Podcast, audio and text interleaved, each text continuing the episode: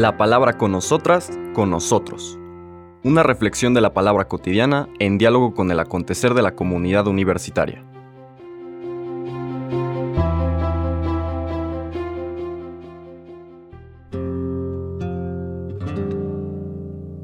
Hola, buenos días. Bienvenidas, bienvenidos a la palabra con nosotras, con nosotros.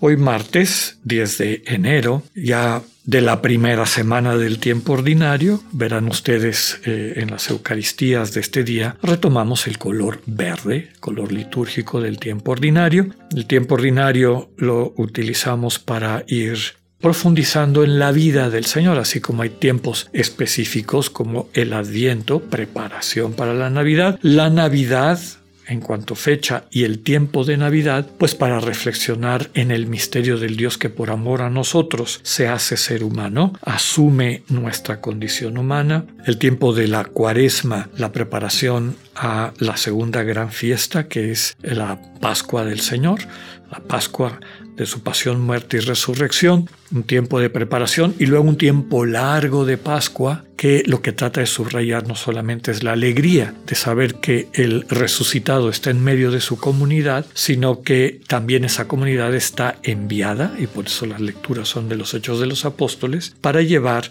alegría del encuentro con el resucitado a todo el mundo. Pues bien, hoy empezamos la primera semana del tiempo ordinario en este año non y el texto con el que vamos a iniciar nos va a acompañar por varias semanas el Evangelio de San Marcos. Como es la primera semana, estamos muy al inicio. Hoy vamos a leer del capítulo 1 de San Marcos los versículos 21 al 28.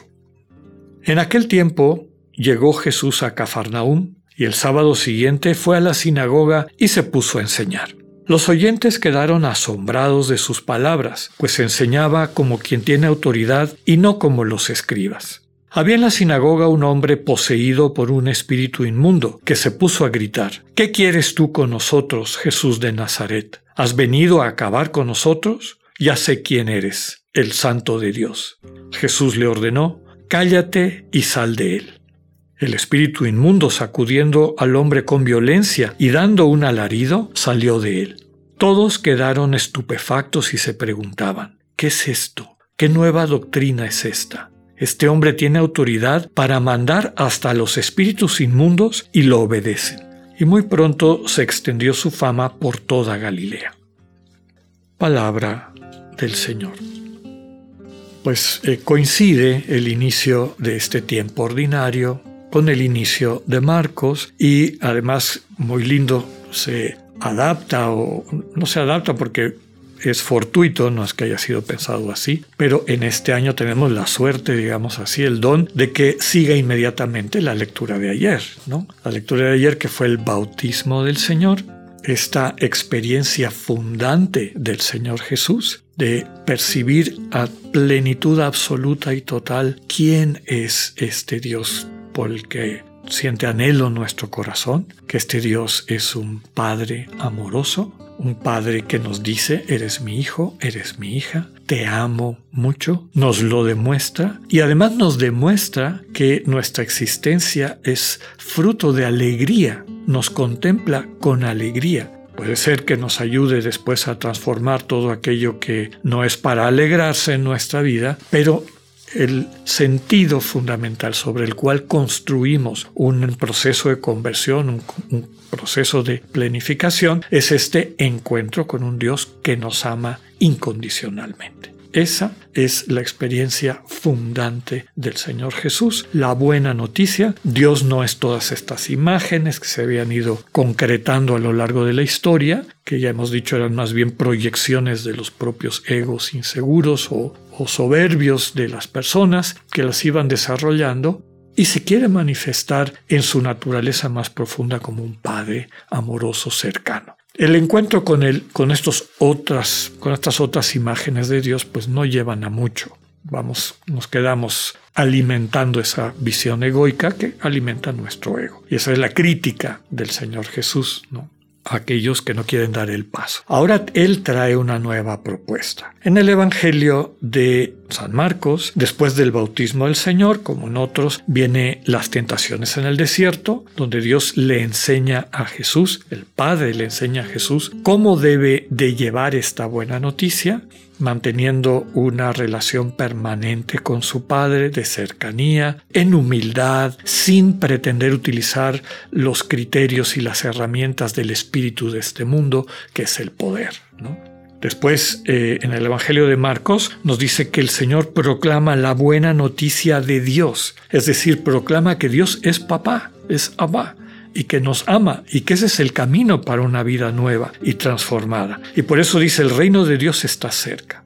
Reino de Dios entendido como un estado interior, un enamoramiento mutuo del Dios que me muestra que me ama y eso desde luego me va haciendo suscitar en mí, crecer en mí, madurar en mí un amor recíproco termina este inicio de la ah, reflexión subrayando la importancia de creer, de confiar en Jesús, de ponernos en sus manos.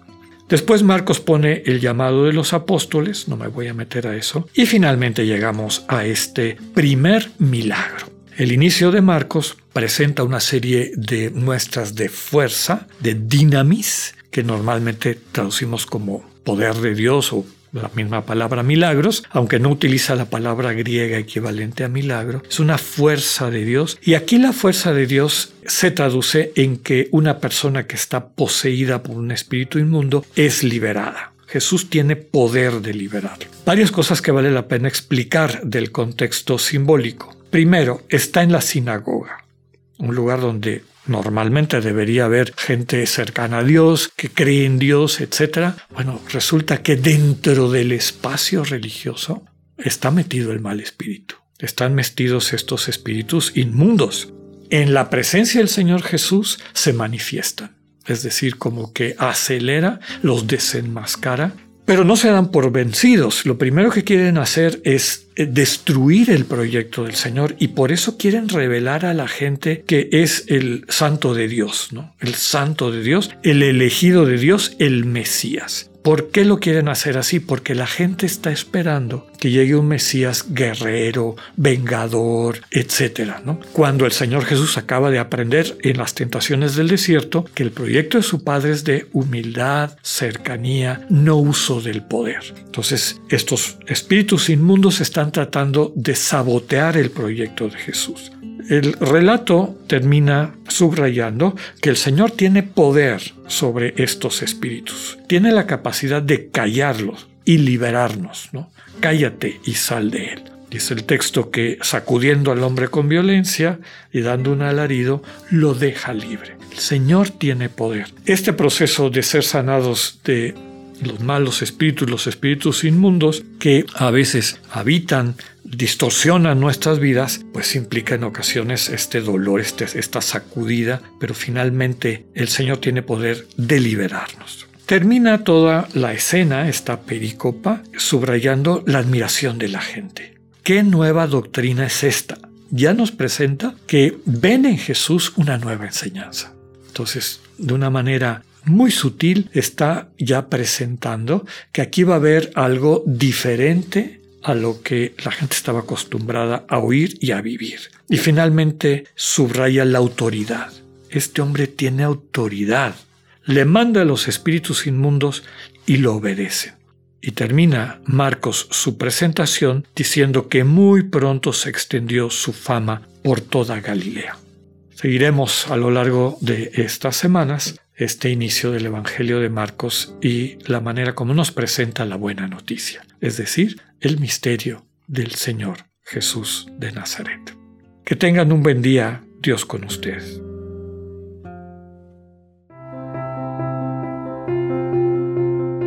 Acabamos de escuchar el mensaje del Padre Alexander Satirka. Escúchalo de lunes a viernes a las 8.45 de la mañana por o a través de nuestra app gratuita para iOS y Android. Radivero León, no todo está dicho.